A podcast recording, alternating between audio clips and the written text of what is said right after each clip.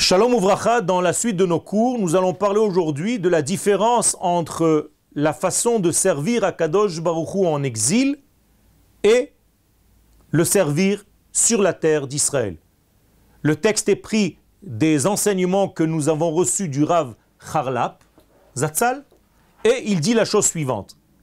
En exil, notre façon de vivre est une façon qui s'appelle Mi'ut Hayareach. C'est comme si on était dans un écran, comme la lune qui s'est diminuée au moment même de la création. Rappelez-vous que Akadosh Baruch avait créé deux grands luminaires et immédiatement après, il est écrit que la lune était un petit luminaire. Et les sages nous expliquent dans la Gemara que la Gemara, que la lune, pardon, s'est cachée. Elle est devenue plus petite ce qu'elle était au départ.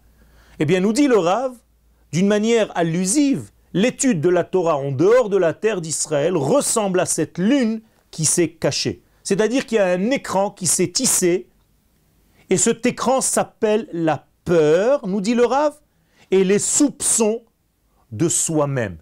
Incroyable. Il y a ici donc une analyse psychologique de l'être lorsqu'il étudie la Torah en dehors de sa terre. Le Rav nous dit que le service d'Akadosh Baruchou en exil se résume en fait à un sentiment que nous devons toujours voir combien nous sommes petits, combien nous sommes manquants, combien nous avons des défauts, combien nous sommes ridicules par rapport à l'infini et à l'absolu. Et tout ceci est une forme qui n'est pas correspondante à la Torah étudiée sur la terre d'Israël. Certes, en exil, on développe ce côté-là. Mais nous dit le Rav, il faut arrêter de vivre dans ce mi'utayarer, dans cet écran. Et il faut passer, bien entendu, avec l'accès sur la terre d'Israël, à une Torah qui est de l'ordre de Vehaya or halevana ke orachama. C'est-à-dire revenir à la lumière initiale telle que la lune avait la lumière du soleil par ce diagnostic psychologique eh bien c'est revenir à une forme optimiste, à une forme positive de la vie et de l'étude de la Torah, combien nous avons une importance dans ce processus de rédemption totale. Toda rabba.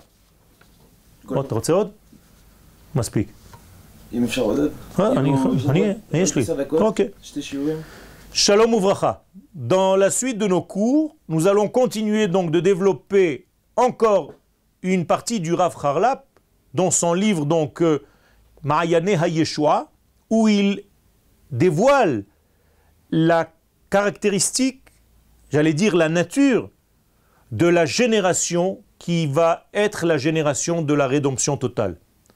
Nous dit le Rav avec ces mots, Kol bekirbam ora ceux qui portent en eux cette étincelle de la rédemption, et surtout au moment du talon messianique, c'est-à-dire à la fin des temps, Ce sont des personnes qu'on peut reconnaître parce que ces personnes-là ne supportent pas la mélancolie du cœur et la déprime ou la dépression.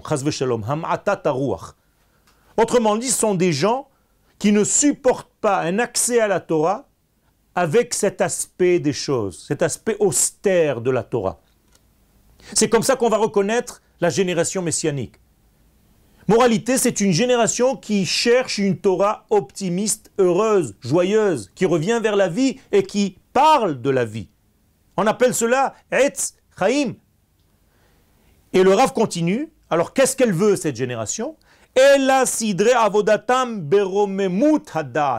Ce sont des gens qui aspirent aujourd'hui à une Torah supérieure, à une Torah de l'ordre qui tend vers l'élévation de l'être. Beyofi Hagvura. Ce sont des gens qui vont être beaux d'un côté, mais qui vont être aussi courageux et qui vont être capables de se battre en même temps. C'est extraordinaire, ça correspond tout à fait à la nouvelle génération que nous voyons ici sur notre terre, en terre d'Israël bien entendu.